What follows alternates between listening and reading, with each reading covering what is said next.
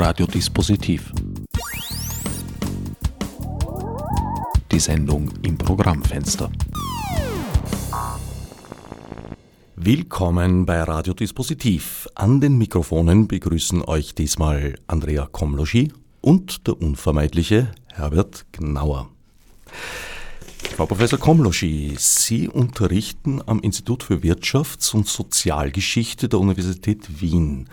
Ihr Forschungsschwerpunkt liegt auf Wirtschafts- und Sozialgeschichte vor allem der Habsburger Monarchie und der Nachfolgestaaten vom 18. bis ins 20. Jahrhundert. Migrationsforschung, Industrie- und Globalgeschichte. Ja, schönen guten Tag. Das ist natürlich ein großes Programm, was ich da jetzt vorgelesen habe, von meiner Webseite heruntergenommen. Das ist so, was sich im Laufe eines Forschungslebens eben ansammelt.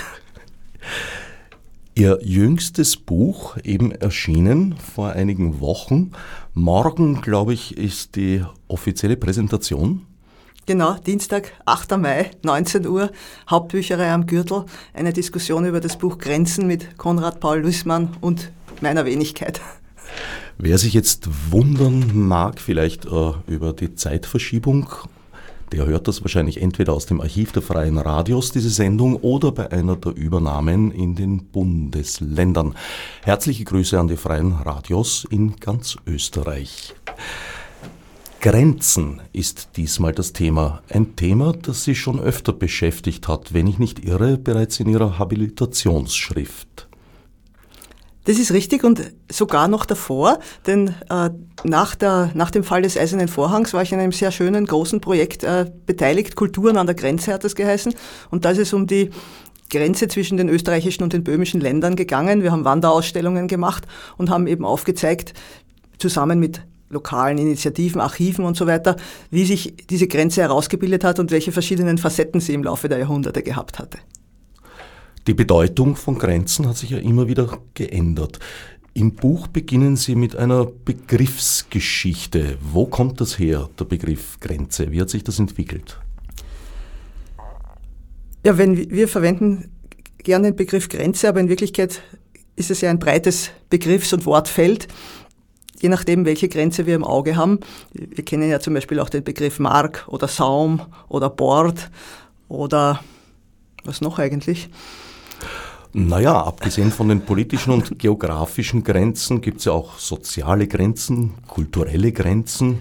Ja, das ist richtig, aber dafür verwenden wir dann eigentlich im übertragenen Sinn die, die Begriffe äh, aus der also aus der Geografie, wenn man so will. Ne? Äh, ich meine, wir, wir sprechen zum Beispiel von Termin, obwohl das ein römisches Wort ist, um eine physische Grenze zu bezeichnen. Hier wird es im übertragenen Sinn terminisieren, eben auch als zeitliche Grenze verwendet. Es ist also überhaupt ganz spannend, wie wir äh, in unserer Sprache ununterbrochen Grenzbegriffe benutzen, ohne dass wir uns dessen bewusst sind, um eben Limit, limitieren, äh, konfrontieren, ja, da steckt auch Frons, Frontis, also auch eine Grenze, eine konfrontative Grenze, auch im Wort konfrontativ.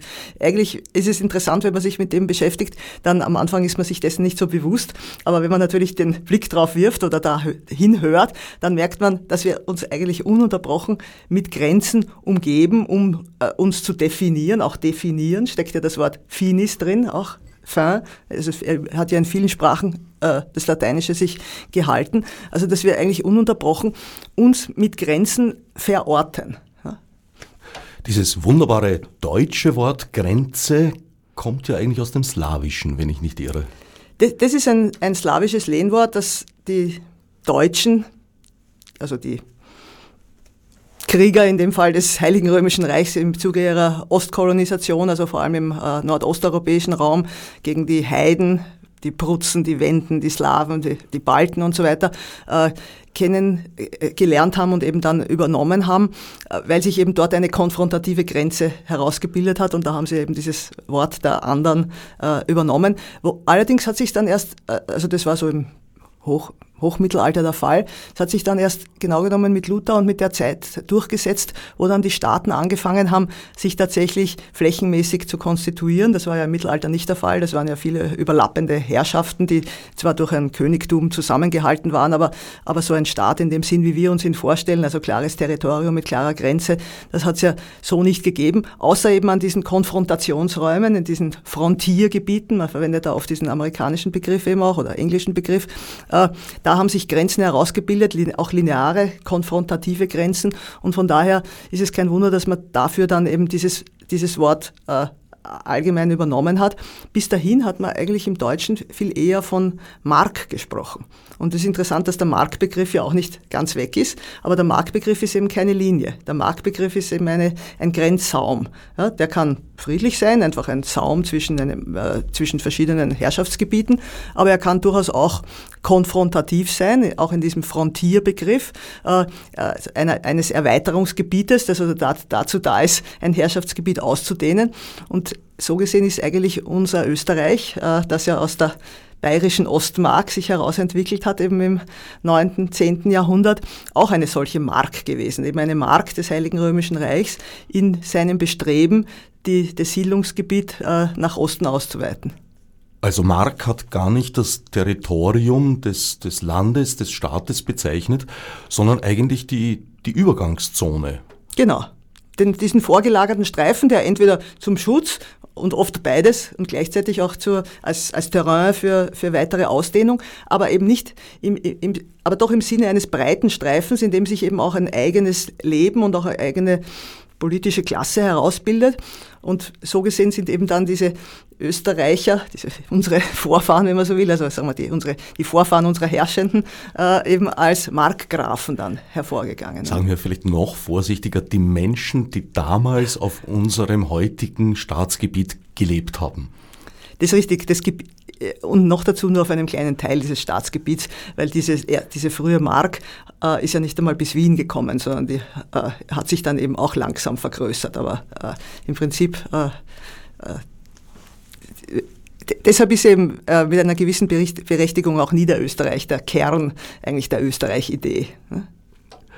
Und die Kontinuitäten, was äh, so das Volksverständnis betrifft, sind ja da nicht unbedingt gegeben. Da hat sich ja sehr viel getan im Lauf der Jahrhunderte. Sind Völker durchgezogen, manche hier geblieben, manche haben sich vermischt.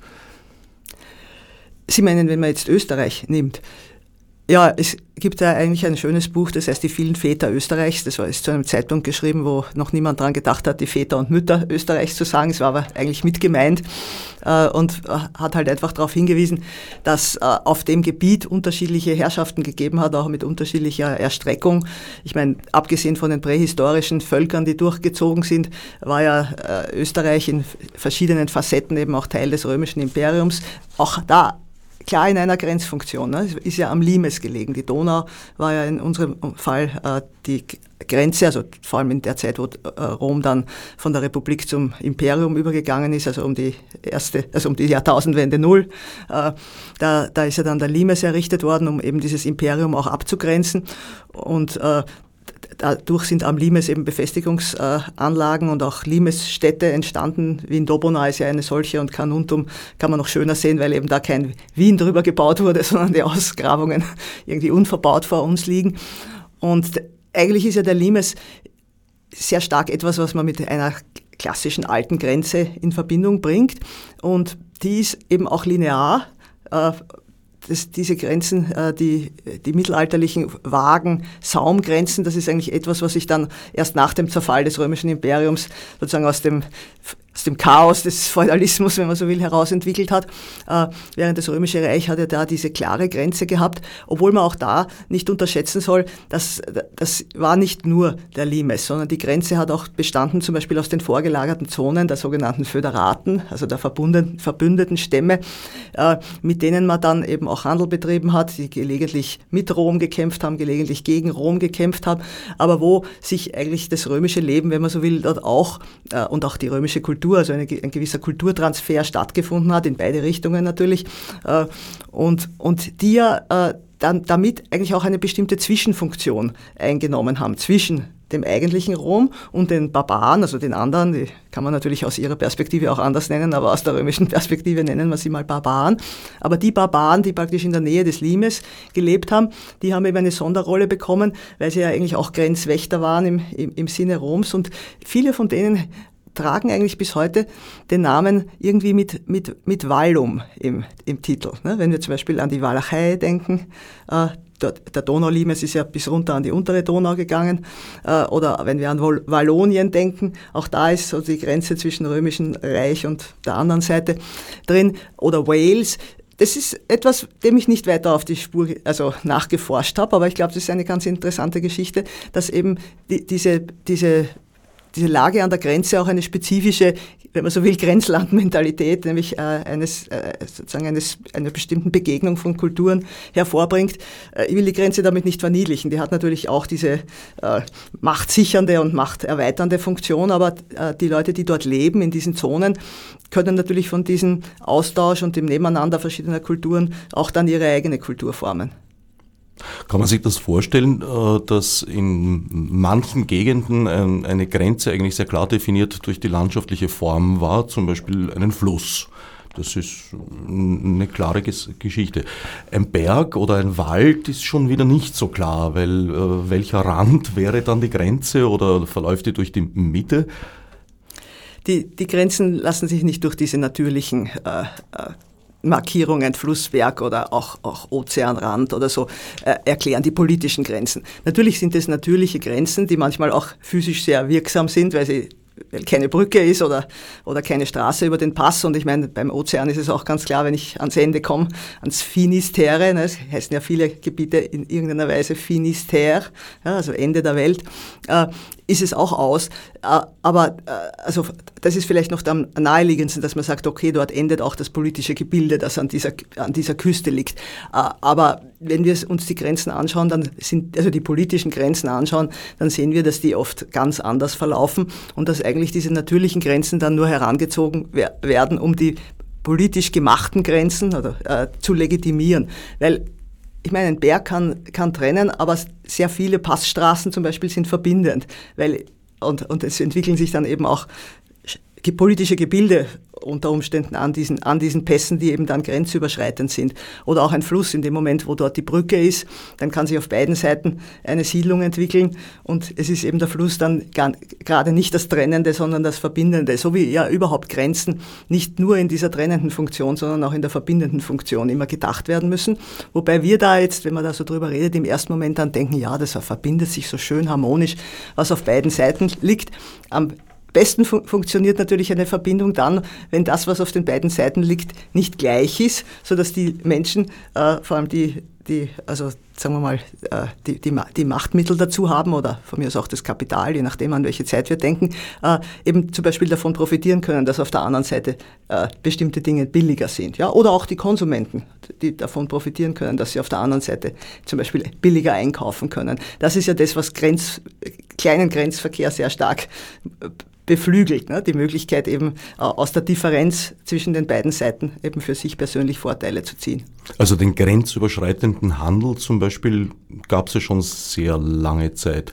Zu meiner Überraschung habe ich festgestellt, wie ich mal vor einiger Zeit am Bodensee war und dort so ein nachgebautes Pfahldorf besichtigt habe, war ich sehr überrascht, wie uns dort mitgeteilt wurde, dass die zum Beispiel Zündschwämme äh, in Verwendung hatten oder auch Feuersteine, die über sehr weite Distanzen, also mehrere tausend Kilometer herangeschafft wurden. Das ging damals vermutlich noch über eher Stammesgebiete als über nationale Territorien im, im weitesten Sinn. Ja, darum ist eigentlich auch der Begriff grenzüberschreitend dafür äh, zu stark an der Gegenwart orientiert, weil derzeit stellen wir uns die Gegenwart eben vor als äh, einen Flicken von Staaten oder von mir aus auch Unionen. Die Staatlichkeit verändert sich ja in ihrer Dimension, aber trotzdem alles ist eben fest in einer Hand und dazwischen sind Grenzen und äh, der Handel ist dann grenzüberschreitend wenn Sie an diese, also an, an prähistorische Gesellschaften denken, dann ist oft mehr Fernhandel schon der Fall, als wir uns das vorstellen, weil wir uns vorstellen, da ist reine Sesshaftigkeit und alles spielt sich im ganz kleinen Rahmen ab. Nein, da ist natürlich auch, vor allem dann, wenn in bestimmten Gebieten ganz essentielle Dinge zum Überleben fehlen, wie zum Beispiel Salz, deshalb war der Salzhandel eben ein, eine frühe Sache. Da musste man das Salz halt von irgendwoher schauen, dass man es kriegt, äh, wo, äh, um eben die Speisen irgendwie konservieren und auch äh, genießen zu können. Ne? Und äh, sich am Leben zu erhalten. Ja, genau. Ohne Salz geht es uns nicht gut lang. Ja, und, äh, und auf der anderen Seite natürlich bestimmte Prestigegüter als Luxuswaren an die oberen Klassen irgendwelche anderen Gebiete verkaufen. Also insofern hat, hat, sich der Fernhandel herausgebildet. Im Wesentlichen hat vor allem der Prestigegüterhandel dann natürlich irgendwie auch eine, eine gesellschaftliche Differenzierung vorausgesetzt, wo wir dann eben nicht von Stämmen reden, sondern wo, wo sich dann komplexere politische Gemeinwesen, Stadtstaaten oder Imperien herausbilden. Aber das ist ja im Prinzip schon seit 4000 5000 vor unserer Zeitrechnung der Fall gewesen. Nicht überall auf der Welt natürlich, aber äh, vor allem in den fruchtbaren Zonen, wie zum Beispiel im fruchtbaren Halbmond, also im äh, vorderen Orient, wie wir das heutzutage nennen, Mesopotamien. Ne? Äh, und von dort wissen wir ja aus vielen Zeugnissen, dass, dass diese Staaten also weitreichende Handelsbeziehungen hatten. Und in, natürlich haben die, die Grenzen der damaligen politischen Gebilde überschritten. Äh, aber niemand hat damals von grenzüberschreitenden Handel gesprochen, weil ja niemand diesen Handel eigentlich unterbinden wollte. Der ist ja sowieso im Rahmen der Einflussbereiche gelaufen, die im Interesse auch dieser Herrschenden waren. Und zusätzlich gab es ja auch noch äh, Menschengruppen, Personengruppen, die nomadisch gelebt haben. Das gibt es bis heute, teils allerdings nicht mehr so stark. Und für die war Grenze eigentlich wahrscheinlich ja einerseits ein Hindernis und für sie selber interessant war eher äh, die, die Mark im Sinn der Landschaftsmarke, an der man sich orientieren konnte. Ich versuche in meinem äh, Buch äh, in, unter, ein, unter dem Kapitel Territorialität zu zeigen, dass auch die Nomaden Grenzen hatten. Ja? Äh, wobei das ist jetzt, jetzt schon ein sehr weit gefasster Grenzbegriff, wenn man so will. Und genau genommen ist auch das deutsche Wort Grenze dafür gar nicht wirklich etymologisch geeignet, weil das immer diese Assoziation an das Lineare äh, eben im, im, im Blick hat. Aber es ist ja nicht so, dass die Nomaden einfach irgendwo herumgeistern. Die, Nomaden haben natürlich auch klare Gebiete, in denen sie sich bewegen.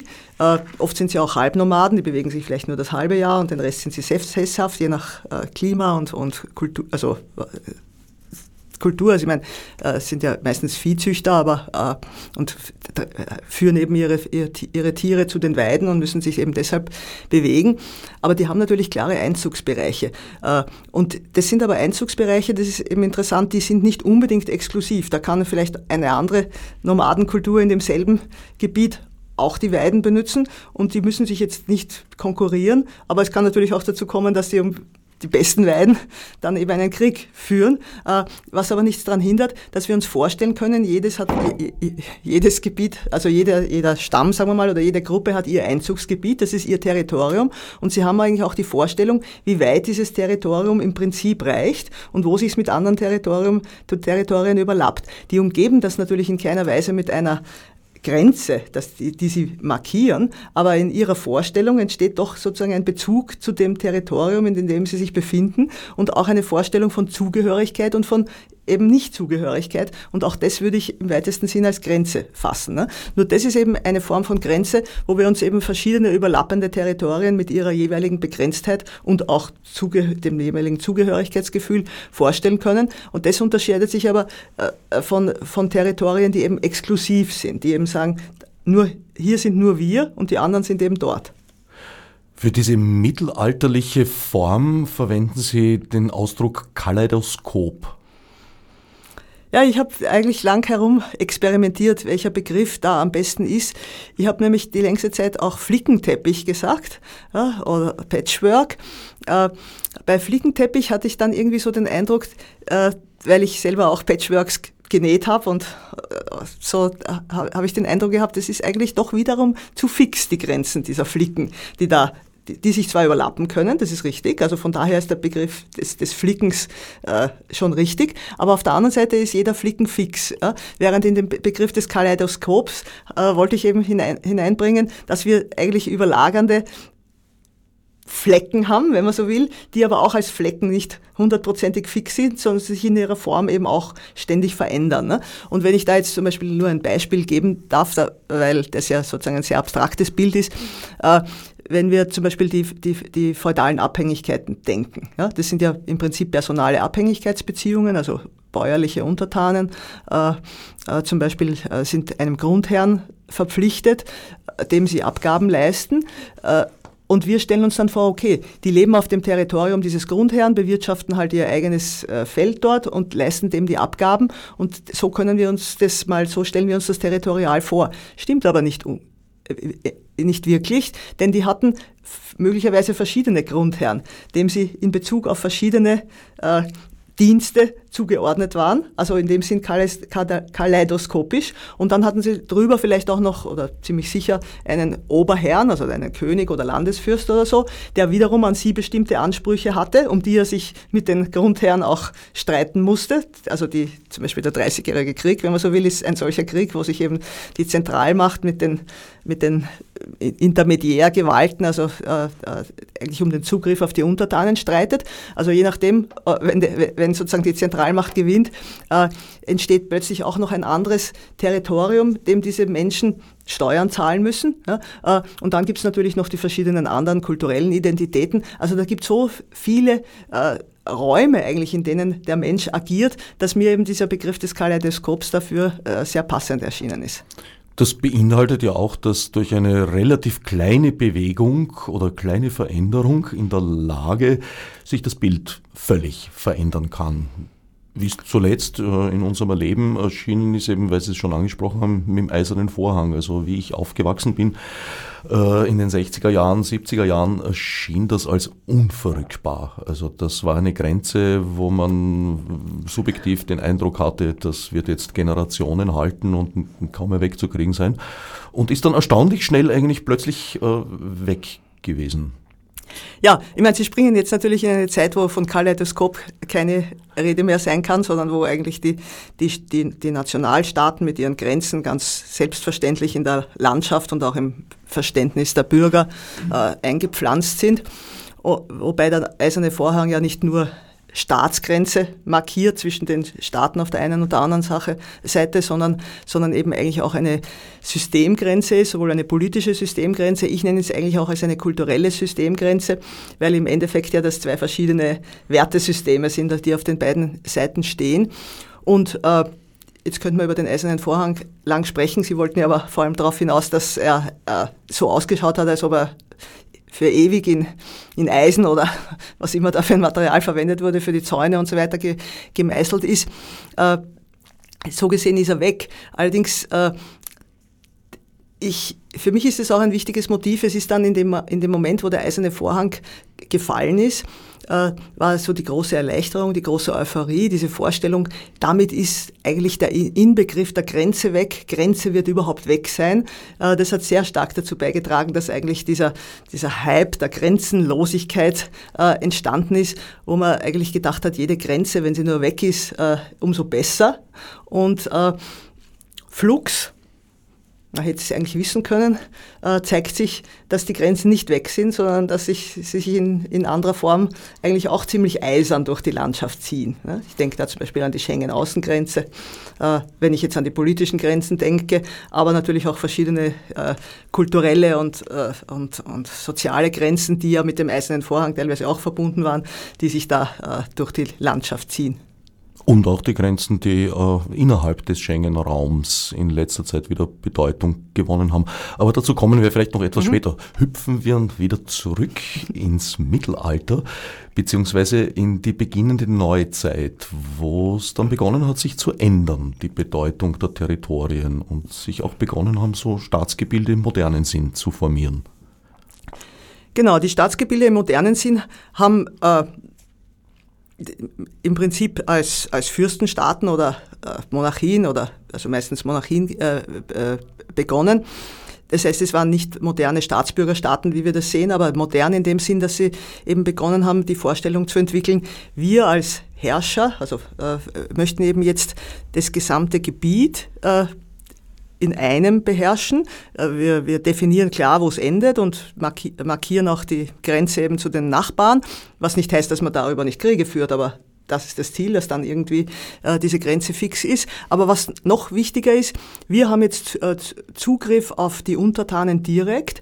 Wir haben natürlich trotzdem alle möglichen Grundherren und äh, kirchlichen Herrschaften und äh, sonstige sozusagen adeligen Herrschaftsträger, die äh, keineswegs in Frage gestellt waren, weil die ja im Prinzip auch äh, Funktionen für die Zentralmacht ausgeübt haben, als Richter oder Steuereintreiber und so weiter. Aber äh, in dieser Funktion eben teilweise den, den Zugang zu den Untertanen eigentlich blockiert haben und selbst eben diese, diese Renten abgeschöpft haben. Und da hat jetzt eben dann der Zentralstaat angefangen, äh, den Zugang direkt zu finden und die zurückzudrängen. Und das, äh, das das ist gelungen, das muss man sagen. Also wenn wir vom Ergebnis sprechen, äh, zwar gegen jahrhundertelange Widerstände und dann so gesehen eben auch in Etappen. Aber schlussendlich ist, äh, ist der Zentralstaat im, im 19. Jahrhundert dann eigentlich, äh, egal eigentlich wie groß diese Gebiete jeweils waren, also vom, vom kleinen Stadtstaat bis, bis zum Großreich, eigentlich doch so in einer Form entstanden, dass äh, dass, dass die Untertanen dann eben nicht mehr ihren jeweiligen adeligen Herren, sondern dem, dem obersten Herrscher untertan waren, also Staatsuntertanen geworden sind. Ne?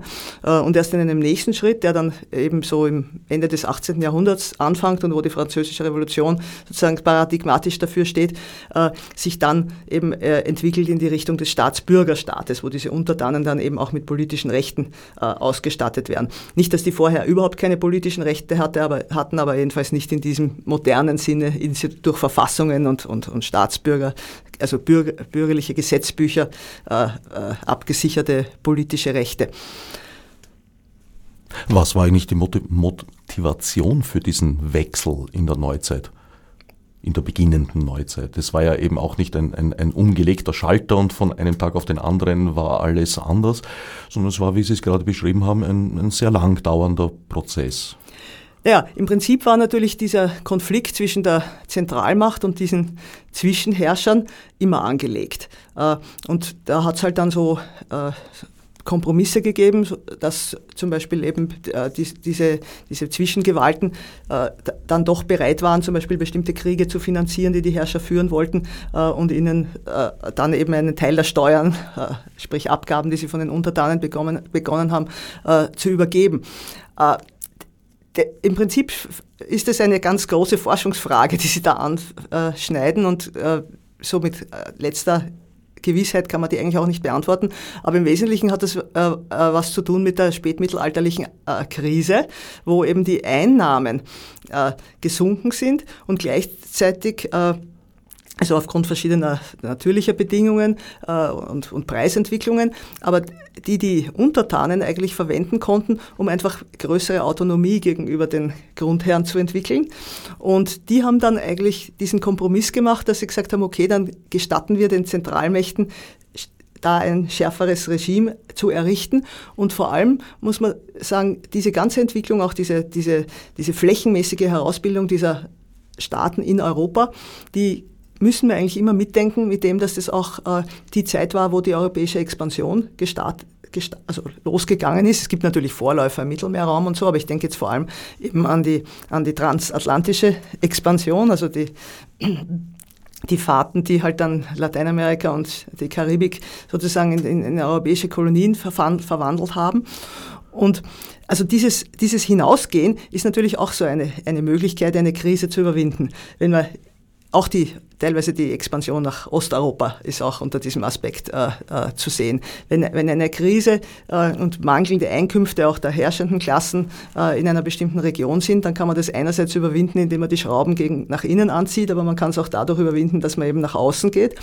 Und dieses, dieses Kolonien in Besitz nehmen, ja, was ja teilweise natürlich, äh, ich meine, es ist keine Fiktion, weil es ist eine brutale Zusammen, ein brutales Zusammentreffen und ein großer Clash äh, mit den jeweiligen Indigenen äh, und insofern ist es also bittere Realität. Aber die Vorstellung, dass diese ganzen Territorien, die man dann beansprucht, zum Beispiel als spanisches Kolonialreich, damals ja auch unter habsburgischer äh, Oberherrschaft, äh, dass das alles tatsächlich zum Reich gehört, stimmt natürlich für viele Gegenden nicht, weil diese Herrschaft sich dort nicht real manifestieren kann, äh, weil, die Infrastruktur und die Wege und so weiter nicht ausgebaut sind. Aber trotzdem, es entstehen dann so Vorstellungen, gerade in den Kolonien und vor allem auch dort, wo konkurrierende Kolonialmächte aufeinandertreffen, äh, wie zum Beispiel in Nordamerika auch, äh, dass man sagt, das ist jetzt unser koloniales Territorium, das markieren wir. Wenn wir es nicht im Land markieren können, dann zeichnen wir es zumindest auf der Landkarte als unseres ein und machen irgendeinen Vertrag, wo da drin steht,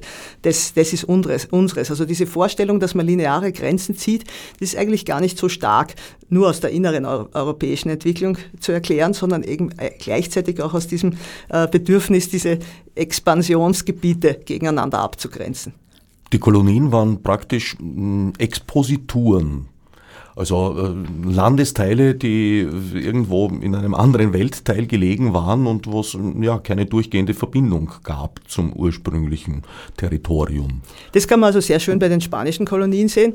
Äh, die sind mehr oder weniger in die, in die Verfassung die administrative Verfassung eben des, der spanischen Monarchie eingegliedert worden als Provinzen und äh, von den spanischen Städten, wo immer das halt gewesen ist, Sevilla war da sozusagen ein sehr wichtiger Punkt, äh, aus, ausverwaltet worden und hatten halt dort ja, wie Sie sagen, in den Exposituren halt die jeweiligen Präfekten oder wie immer. Und äh, natürlich haben die Adeligen, die dort hingegangen sind und dort also bestimmte Latifunien und so weiter errichtet haben, die haben natürlich dort trotzdem einen großen Handlungsspielraum gehabt, äh, wo sie sich vielfach dem entziehen konnten und von daher natürlich dann auch eine eigene Identität entwickelt haben, die sich dann teilweise auch abgegrenzt hat von dem Zugriff der spanischen Krone, weil der Gegensatz zwischen der Zentralmacht und diesem lokalen Herrschaftsträger natürlich auch in den Kolonien äh, gegeben war und die nicht einfach nur verlängerter Arm war. Jeder verlängerte Arm läuft Gefahr, dass er sich eben selbstständig macht. Ne?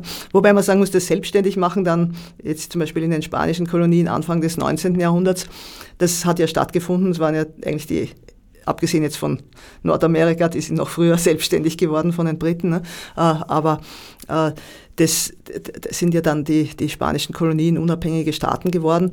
Äh, die Unabhängigkeit war nicht so weit her, muss man sagen. Es war zu einem Zeitpunkt, wo die, die, die, Macht und Durchgriffskraft der spanischen Krone eben sehr schwach war, aus verschiedenen Gründen, auch aufgrund der napoleonischen Kriege.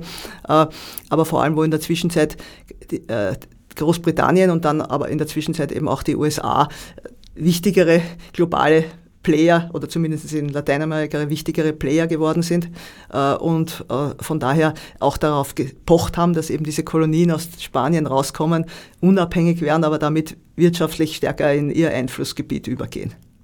Hatte diese Entwicklung hin zum Nationalstaat überhaupt irgendetwas mit den Bedürfnissen der Bevölkerungen zu tun oder war das äh, allein in, in, in einer Herrschaftsschicht sozusagen ein virtuelles Spiel? Also die Entwicklung zu diesem, zu diesem flächenhaften Fürstenstaat, ja, Fürst stellvertretend für die verschiedenen Herrschaftstypen, wie die halt heißen, Graf oder König oder wie immer, äh, die, die würde ich sagen, hat mit den Bevölkerungen überhaupt nichts zu tun. Die Bevölkerungen leben in diesen Zeiten ja auch sehr stark lokal gebunden, wenn sie, sagen wir mal, Bauern sind, äh, in ihren adeligen Netzen gebunden, wenn sie Adel sind, in ihren Handelsnetzen gebunden, wenn sie, wenn sie also Fernhändler sind oder halt auch Regionalhändler äh, oder auch in ihren handwerklichen Zusammenhängen gebunden, wenn sie zum Beispiel Zünfte sind, also, also zünftische Handwerker sind, weil auch dann gibt es ja Mobilität. Äh, äh, also das heißt, es sind verschiedene Formen der Bindung, die aber, würde ich jetzt mal sagen, äh, okay, der Adel ist vielleicht noch am stärksten dran an diesen Entwicklungen hin zu dem Flächenstaat, weil er sich irgendwie mit den, mit den obersten, also im, im, im Verbund befindet. Aber da, da, lautet meiner Meinung nach die Antwort nein. Aber die Frage war ja, ob, dann, ob, die, ob die Menschen mit dem Nationalstaat äh, etwas zu tun hatten. Und da würde ich sagen, die Menschen hatten mit dem Nationalstaat schon was zu tun. Ich glaube, der Nationalstaat, äh, da gibt es ja auch wieder verschiedenste Theorien, wie es eigentlich zur Herausbildung von Nationalismus und Nationalstaatlichkeit gekommen ist. Äh, also national, es ist ja eigentlich schwierig, dass wir im Deutschen diesen Begriff des Nationalstaats verwenden, äh, weil in diesem Heiligen Römischen Reich deutscher Nation ist auch eine ganz komplizierte Geschichte, weil es war ja eigentlich kein Nationalstaat, obwohl er den Begriff Nation im Titel geführt hat, sondern ein Sammelsurium verschiedenster Staaten, in denen zwar sehr viele Deutsche, aber auch äh, deutschsprachige, sagen wir so, aber auch alle möglichen anderssprachigen gelebt haben. Zum Beispiel die böhmischen Länder waren auch Teil des Heiligen Römischen Reichs äh, und, und viele Polnisch und Sorbisch und Slowenischsprachige und so weiter waren da natürlich auch da, während in, in, in äh, während Frankreich eben so der Inbegriff des Nationalstaates dann geworden ist. Auch da ist es ja teilweise eine Fiktion, weil, äh, weil ja natürlich die, die Bretonen und die Basken und die Okzitanier und die, die Flamen und die Deutschen, die ja auch auf französischem Territorium gelebt haben, äh, ja keine, Franzo also keine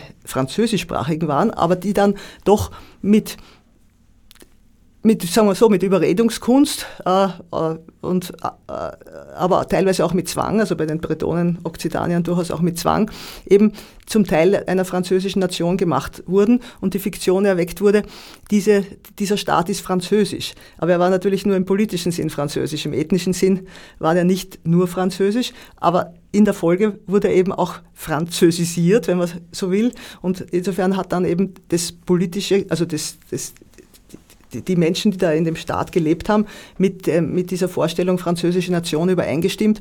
Und so, so gesehen war es ein Nationalstaat. Sowas, sowas hat es ja in den deutschen Ländern nicht gegeben. Die haben sich dann Franz Frankreich zum Teil zum Vorbild gemacht.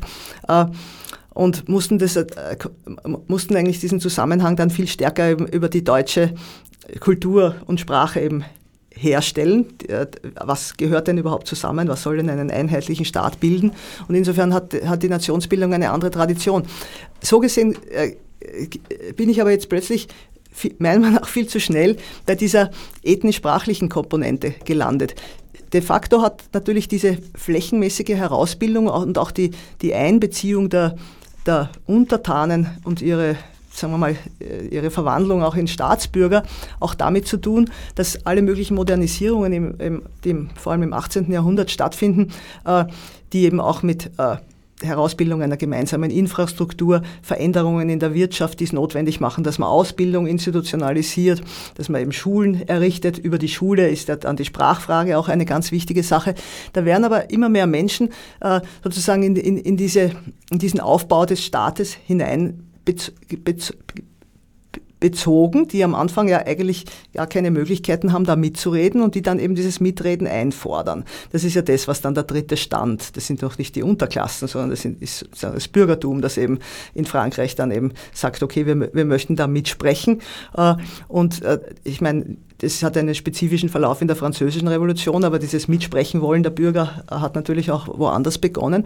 Und da reklamieren sich dann eigentlich die Bürger in diesen Staat hinein und sagen, okay, wir, wir bauen das alles mit auf, ja, und jetzt wollen wir eben auch mitsprechen. Und insofern ist äh, heutzutage ist ja Nation und Nationalismus sozusagen äh, verpönt, äh, weil derzeit äh, sozusagen die Propaganda lautet, dass der Supranationalismus irgendwie mit dem Nationalismus gebrochen hat. Das glaube ich ja nicht. Ja.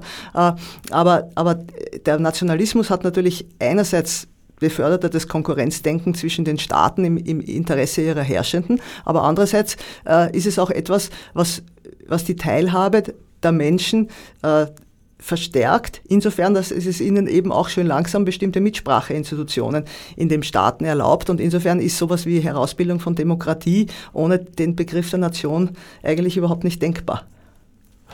Kann man das so zusammenfassen, dass Frankreich äh, sozusagen ein geeintes politisches Gebilde war, lang bevor es ein geeintes kulturelles Gebilde wurde?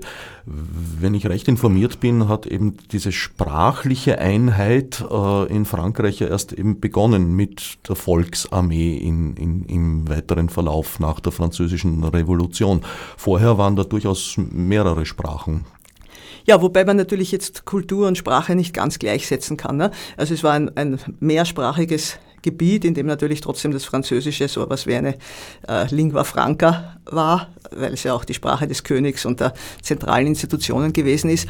Aber äh, ich meine, die französische Monarchie war eigentlich dominant insofern dominant, äh, als dass sie durchaus äh, auch eine, eine französische Kultur äh, begünstigt hat, die natürlich von den verschiedenen Schichten in dem, in dem Land dann getragen war. Mentalitäten und so weiter. Also ich würde, würde Kultur nicht auf Sprache zurückstutzen. Ne? Nein, aber es ist ein, ein, ein sehr basales Element, sagen wir mal. Ja, nein, aber das ist eigentlich ganz wichtig, weil man immer so die Vorstellung hat, dort hat es funktioniert, da waren einfach alle Franzosen.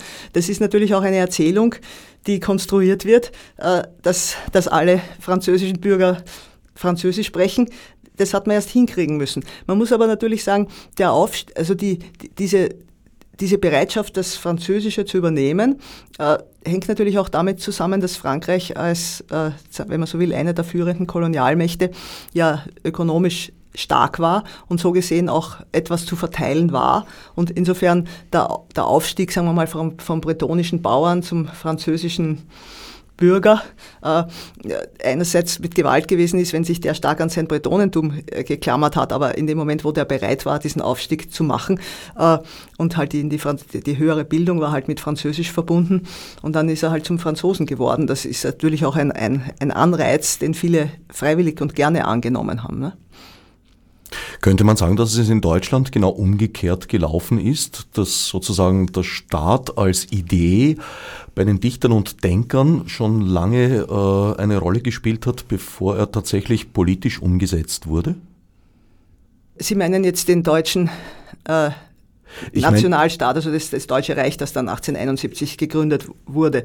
Äh, weil vorher hat es ja deutsche, deutschen, deutschen Staat in der Mehrzahl gegeben. Es hat eben deutsche Staaten in der, in der unter der Klammer des Heiligen Römischen Reichs gegeben. Es war eigentlich eine, wenn man so will, ein Mehrebenensystem von Staatlichkeit. Ne? Es, es, gab sozusagen Einzelstaaten, manche davon waren riesig groß, wie die Habsburger Monarchie, aber andere waren winzig klein, wie irgendwelche kleinen, was weiß ich, Sachsen-Weimar oder Schaumburg-Lippe oder so, ja. Ne?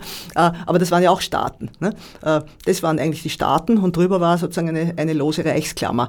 Aber diese, diese Art von Staatlichkeit war natürlich in einer, in einer Zeit, die nicht nur vom vom ethnisch-sprachlichen, sondern eigentlich so von den Strukturen der Wirtschaft her, äh, die, die wollten einfach größere Einheiten haben und nicht so viele Grenzen. Ja, äh, und äh, im, im Zuge der Abschaffung dieser Grenzen, die ist ja im Endeffekt auch der, der Nationalstaatsbildung vorangegangen, weil zum Beispiel im Deutschen Bund, also dem Nachfolger des Heiligen Römischen Reichs, nach das ja durch die napoleonischen Kriege äh, verschwunden ist, hat sich, hat sich der Deutsche Bund herausgebildet und der hat natürlich dann auch schon angefangen, verschiedene Zölle unter seinen Mitgliedern zum Beispiel abzubauen. Und also dann ist der Deutsche Zollverein entstanden. Das sind ja im Prinzip lauter Wege, die in Richtung äh, äh eines einheitlichen Nationalstaats, also äh, Zusammenhänge Nationalstaats führen. Und in, in dieser Zeit gibt es dann auch diese Nationalbewegungen, also die Dichter und romantischen Denker, wenn man so will, die eben Frankreich vor Augen haben und sie denken, das, was die Franzosen haben, das wollen wir jetzt auch. Und äh, wir, äh, schließlich ist es ja ein großer deutschsprachiger Kulturraum. Ja, äh, und den, den wollen wir eben jetzt in, auch in den, mit den entsprechenden politischen Grenzen umgeben. Ist völlig richtig, ja. Diese Klammer des äh, Heiligen Römischen Reiches deutscher Nation war ja ganz unterschiedlich stark. Da gab es äh, Phasen, in denen das durchaus sehr mächtig war, realpolitisch. Und dann gab es Phasen, wo der, der König bzw. Kaiser, wenn er vom Papst gekrönt wurde, äh, war ja gewählt von den Kurfürsten. Und manchmal haben die, habe ich den Eindruck, doch eher jemanden gewählt, von dem sie sich erwartet haben, dass er eher ein Spielball ist und gut zu beeinflussen. Ja, also da muss man sagen, da gibt es jetzt viele Geschichten zu erzählen, die, da bin ich aber nicht so bewandert. Äh, vielleicht nur die eine Geschichte. Äh, schließlich waren ja die Habsburger seit dem 13. Jahrhundert fast durchgängig mit ein paar Unterbrechungen, äh, eben die Kaiser im Heiligen Römischen Reich. Und schlussendlich ist es ein, eine solche Gunst der Stunde, wenn man so will, dass da eben ein kleines Geschlecht, das, von dem man also nicht, nicht, nicht viel Großmachtsucht erwartet hat, eben von den Kurfürsten zum Kaiser ge, äh, gekrönt wurde. Äh, nur in, der, in, in, dieser Funktion haben die Habsburger dann natürlich auch durchaus für sich, für, für ihre eigene Dynastie Politik machen können und haben sich doch zu einem der wesentlichen Großplayer in dem Heiligen Römischen Reich äh, entwickelt. Aber eine Sache äh, bringe ich an der Stelle an, weil es äh, sich eigentlich hartnäckig erhält, die Maria Theresia als Kaiserin zu bezeichnen. Äh, das, das ist natürlich völlig falsch. Ihr Mann war der Kaiser.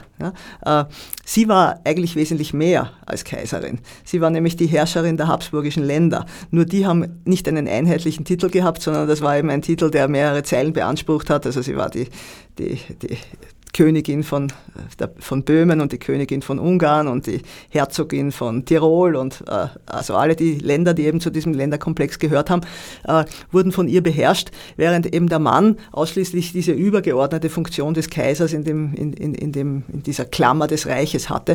Äh, und äh, eigentlich ist es eine enorme Degradierung, äh, wenn man sie als seine Frau bezeichnet, nämlich als Kaiserin äh, und nicht in ihrer Eigenmacht als Herrscherin der habsburgischen Länder ansieht. Also den Kaisertitel hatte sie praktisch nur so, wie äh, man die Gattin des Bundespräsidenten, ja auch Frau Brunn. Nein, die hatte den Kaisertitel nicht. Das ist, eine, äh, das ist ein, ein, ein Missverständnis, wenn man sie als Kaiserin bezeichnet. Ja. Wie ging das dann weiter? Also die Nationalstaaten, in, in Italien ist es ja ähnlich gelaufen wie in Deutschland. Da war ja auch so ein, ein, ein, ein Fleckerlteppich von Kleinstaaten, die immer wieder auch im Krieg miteinander gelegen sind und sind auch erst im 19. Jahrhundert. Äh, Garibaldi spielte da eine große Rolle zu einem einheitlichen Staatsgebilde formiert worden. Auch sehr stark natürlich im Kampf gegen die Habsburger. Das ist richtig. Ich erzähle aber jetzt nicht die ganze italienische Geschichte, vor allem in der bin ich nicht so sattelfest. So viel Zeit haben wir auch nicht mehr. Äh, aber, aber diese Idee war zündend. Äh, aber man kann sagen, bei Italien hat es ja eigentlich funktioniert. Es wurde dann zu einem italienischen Staat, immer in Etappen. Aber diese Idee ist natürlich ich würde sagen, dort eigentlich besonders fatal gewesen, wo die Bevölkerung so gemischt und so flickenmäßig äh, und so die, eigentlich so, so unterschiedlich war, wie zum Beispiel im Osmanischen Reich. Ja, das, äh, das äh, ich meine, da hatte man ja sozusagen alle Nationalitäten und auch noch eine große Anzahl von Religionen, die mit bestimmten Nationalitäten verknüpft waren. Und äh, das ist eigentlich ein Gebilde, das sich dem einer, einer, einer einheitlichen Nationalstaatsbildung in dem Sinne, dass sich dort eine Sprache durchsetzt, allgemein durchsetzen kann, äh, äh, überhaupt eine, eine Staats also eine Staatsnation durchsetzen kann, dem total entzieht. Das ist einfach durch die dynastische Klammer eben zusammengehalten gewesen. Äh, aber die einzelnen Völker, die sich da eben unterdrückt gefühlt haben, was weiß ich, die Serben oder die Armenier oder wie immer, äh, die haben dann eben gemeint, okay, wir machen es jetzt wie Frankreich, wir lösen uns da praktisch aus dem Gebilde heraus. Und das hat ja schlussendlich diesem Gebilde auch den Todesstoß irgendwie verpasst, äh, weil, weil äh, allerdings diesen jeweiligen Gebilden, die sich herausgelöst haben, auch ganz große Schwierigkeiten mit in die Wiege gegeben, weil auf ihrem Gebiet eben nie nur diese eine Nationalität und diese eine Sprachgruppe gelebt hat, sondern, sondern auch dort wieder diese Multi ethnischen Gebilde äh, als Erbe eben dieses Flickenteppichs entstanden sind. Und dieses Gebiet äh, einfach in ein Nationalitäten und sprachmäßig klar geordnetes Gebiet zu verwandeln. Es ist ja mehrmals gewesen mit verschiedensten Umsiedlungen, wie zum Beispiel diese äh, unabhängigen Staaten am Balkan im 19. Jahrhundert entstanden sind, sind ja unheimlich viele Osmanen, die mögen jetzt Türken gewesen sein oder Araber oder äh, Albaner oder wie immer, ausgesiedelt worden aus den, aus den entstehenden äh, äh, Nationalstaaten. Also das war ja schon eine erste unheimliche Aussiedlungswelle. Ne? Dann in dem Maße, wie die Armenier sozusagen auch Staatlichkeit beansprucht haben, in einer schwierigen Situation während des Ersten Weltkriegs wo eben die Osmanen äh, auch berechtigte Angst hatten, dass sie sich mit den Russen gegen sie verbünden und eben eine fünfte Kolonne der Russen äh, im Osmanischen Reich sind, sind dann die Armenier sozusagen einerseits vernichtet und dann in der Folge auch ausgewiesen worden, die Griechen dann im Gefolge. Aber schlussendlich sind alle diese Bewegungen im Gange gewesen. Äh, die Kriege um Jugoslawien haben ja dann, also im, im zerfallenden Jugoslawien, haben ja dann eigentlich wieder diesen, teilweise diesen, diese Versuche dargestellt, da ethnisch homogene Gebiete herzustellen. Äh, es ist eigentlich fatal, diesen Wunsch überhaupt zu haben.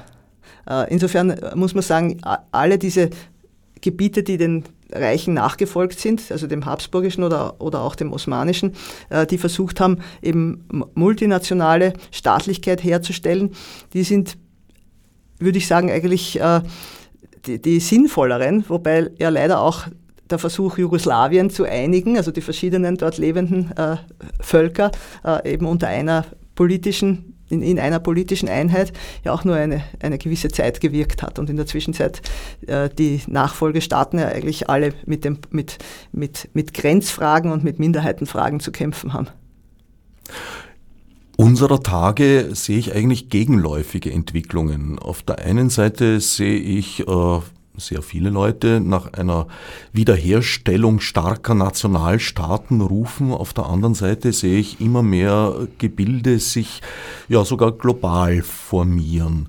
Und durchaus ist die Macht nicht mehr mit Territorialität äh, zwingend verbunden. Wenn ich zum Beispiel eben an global agierende, aber durchaus sehr mächtige Internetkonzerne denke.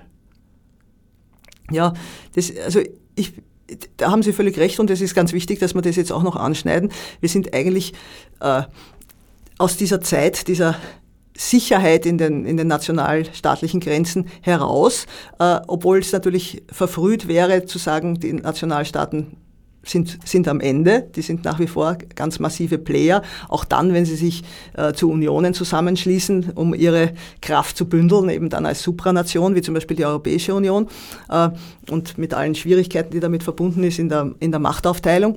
Äh, aber äh, Ganz wichtig ist natürlich zu sehen, dass die, auch die Wirtschaft äh, in der Zeit des Nationalstaats sehr stark mit dem, äh, mit dessen Macht sich verbündet hat, während äh, in der Zwischenzeit die Wirtschaft sich eigentlich sehr stark, also die großen Konzerne davon abgelöst haben und durch die Globalisierung eben sagen wir, errichten unsere Standorte überall auf die Welt, über die Welt verteilt und kombinieren die je nachdem, wie halt die Bedingungen für uns am günstigsten sind. Also diese sogenannten globalen Güterketten. Und diese globalen Güterketten, die erfordern natürlich, dass da plötzlich äh, die, die Freiheit besteht, überall dorthin äh, auch das Kapital oder die Arbeitskräfte oder die Produkte zu transferieren, ohne dass das eben durch staatliche Zollpolitik oder ein Export-Import-Politik äh, gestört wird. Und die zwingen im Prinzip den Staaten auf, äh, weil die Staaten sind ja aufs engste mit der Wirtschaft verbunden, sie leben ja von den Steuern, ja, äh, dass sie eben da, dafür die entsprechenden Bedingungen schaffen. So wie sie im 18. Jahrhundert die Straßen gebaut haben und im 19. Jahrhundert die Autobahnen, bauen halt jetzt die Staaten äh, äh sozusagen das, die Infrastruktur auf äh, und auch das entsprechende gesetzliche Rahmenwerk, in dem, in dem diese diese globalisierte Wirtschaft existieren kann. Äh, so gesehen sehe ich die Staaten eigentlich nicht in dem Ausmaß entmachtet, wie das oft in der Diskussion ist, weil die Staaten spielen praktisch bei dieser Globalisierung der Wirtschaft mit und liefern der Wirtschaft die entsprechenden Voraussetzungen. Natürlich ist da manchmal auch ein, ein, ein Konflikt, äh, aber, aber im, im, Endeffekt ist das ein, ein, großer Gleichklang, der natürlich für die entsprechenden Bürger nicht unbedingt was Gutes heißt, weil die müssen da äh, sich diesen Bedingungen anpassen. Ist das in irgendeiner Form vergleichbar mit Konstrukten wie zum Beispiel der Hanse, die ja auch äh, unabhängig von, von territori territorial definierten Ländern operiert hat? Manchmal auch durchaus in Konflikt geraten ist mit politischen Machthabern, aber ein sehr mächtiges wirtschaftliches System aufgebaut hatte. Ja, die Hanse als, als Städtebund und vor allem als Bund eben der Händler, die aus diesen Städten gekommen sind, im, im, im norddeutschen Raum und im, Ost, im Ostseeraum. Das, das war etwas, was im 13. bis 15. Jahrhundert der Fall war. Das, äh, natürlich kann man, kann man sagen, man vergleicht jetzt die, die großen Konzerne, die überall auf der Welt sozusagen Filialen haben oder die, auch die, die, die, die großen Ketten zum Beispiel, die als Auftraggeber äh, x Produktionsstätten in vielen Ländern haben, mit diesen, mit, mit diesen Händlern. Ich meine, da wird einem natürlich, äh, wenn man das genauer anschaut, schon irgendwie klar, dass da mit völlig unterschiedlichen Technologien gearbeitet wird. Also da gibt es große Unterschiede. Aber auf einer ganz abstrakten Ebene äh, gibt es insofern etwas Ähnliches, dass sich nämlich die Punkte, äh, äh die sich verbinden in dem Netzwerk, wenn man so will, der Hanse, also die Städte, oder die Punkte, die sich verbinden in dem Netzwerk der, derer, die globale Güterketten organisieren, die eben in Hongkong spinnen und in, in Afrika nähen lassen zum Beispiel. Äh, also dass da, dass da eigentlich äh, Netzwerke entstehen, die sich über die also unabhängig und über diese Staatlichkeit legen äh, und damit eigentlich auch diese Grenzen in Frage stellen, die die, die, die Staaten in der Zwischenzeit herausgebildet haben. Damit hat ja die Hanse war ja weniger konfrontiert. Damals gab es ja diese Staaten noch nicht. Aber da gibt es schon, da gibt's schon große Ähnlichkeiten. Ich würde trotzdem nicht von einer Refeudalisierung sprechen, wie, wie das, wie teilweise äh, das da, in der Debatte ist. Aber wir haben ja vorher über dieses Kaleidoskop gesprochen. Ne? Äh, äh, also wenn man das Kaleidoskop so als Bild nimmt, dann sind es natürlich auch sich kaleidoskopartig verändernde äh, Organogramme, wenn man so will, dieser Konzerne, die eben auch, wo man auch nicht sagen kann, der Konzern, der hat seine Fabrik an, an einem bestimmten Standort, dort hat er alle seine Abteilungen und das Produkt äh, wird halt dort endgefertigt und dann geht es auf die Exportmärkte oder auf die Binnenmärkte, sondern das sind eben auch Produktionsstrukturen, die die, die die ganze Welt eigentlich in den Dienst nehmen. Aber sie können das natürlich nur dann, wenn sie auch auf ein entsprechendes Regelwerk stoßen und äh, das ihnen das erlaubt äh, oder es eventuell auch beschränkt. Also das heißt, es ist nicht so, dass man, natürlich verselbstständigen sich die, ja, im Prinzip sind es Intermediäre, also die, die eigentlich auch zunehmend politische Funktionen übernehmen, insofern dass sie sagen, die internationalen Organisationen, in denen wir als Kapital mitzureden haben, die setzen auch die Bedingungen und wir wollen sozusagen nicht von den Staaten daran gehindert werden, zum Beispiel so agieren zu können. Äh, aber in vieler Hinsicht sind die natürlich auf die Kooperation mit den Staaten angewiesen und die Staaten kooperieren auch. Allerdings sind aufgrund der technologischen Entwicklungen sozusagen, äh, naja, die IT-Konzerne natürlich einen Schritt voran, weil sie in Terrain vorgestoßen sind, für das es noch gar kein Regelwerk gab. Das beginnt sich langsam erst zu formieren. Und das ist natürlich sehr schwierig, das auf einer äh, nationalstaatlichen Ebene zu tun, was momentan eher der Fall ist. Ich sehe da den ganz großen Unterschied vor allem in der Loslösung vom physischen Produkt. Es müssen keine Waren mehr transportiert werden. Dadurch ist die Territorialität gar nicht so eine, eine, eine Grundbedingung. Daten sind ungeheuer schnell und leicht von einem Ort oder an alle Orte zu bringen. Na, das ist richtig. Die, äh, ich, ich sehe natürlich trotzdem, dass wir nicht nur äh, Netzwerke und äh, äh, Kommunikation essen, sondern äh, äh, oder uns damit kleiden, sondern ich sehe eben äh, in, in, in dieser Welt unheimlich viele Dinge, die ich doch äh, angreifen kann und die müssen ja auch irgendwie produziert werden. Dass die, die sind, die im Moment nicht den sozusagen die Leitsektoren sind und den größten Gewinn äh, äh, abwerfen, das ist richtig. Äh, aber diese Vorstellung, dass sich alles entmaterialisiert, das ist eigentlich äh, eine ziemliche Illusion derer, die ausschließlich in dieser virtuellen Welt leben. Und außerdem sehe ich auch die virtuelle Welt äh, da gibt es natürlich dann auch eine, so etwas wie eine virtuelle Territorialität, denn auch dort gibt es ja Domänen. Im wahrsten Sinn des Wortes. Leider sind wir bereits am Ende der Sendezeit angelangt. Wir haben jetzt vor allem über die politischen Bedeutungen und Dimensionen von Grenzen gesprochen. Im Buch äh, geht es auch sehr stark um soziale Trennlinien und auch um kulturelle. Insofern ist das jetzt nur ein kleiner Teaser gewesen. Wir würden mehrere Sendungen brauchen. Andrea Komloschi, Grenzen, räumliche und soziale Trennlinien im Zeitenlauf, erschienen bei Promedia. Ich danke Frau Professor Komloschi für den Besuch im Studio. Danke ebenfalls.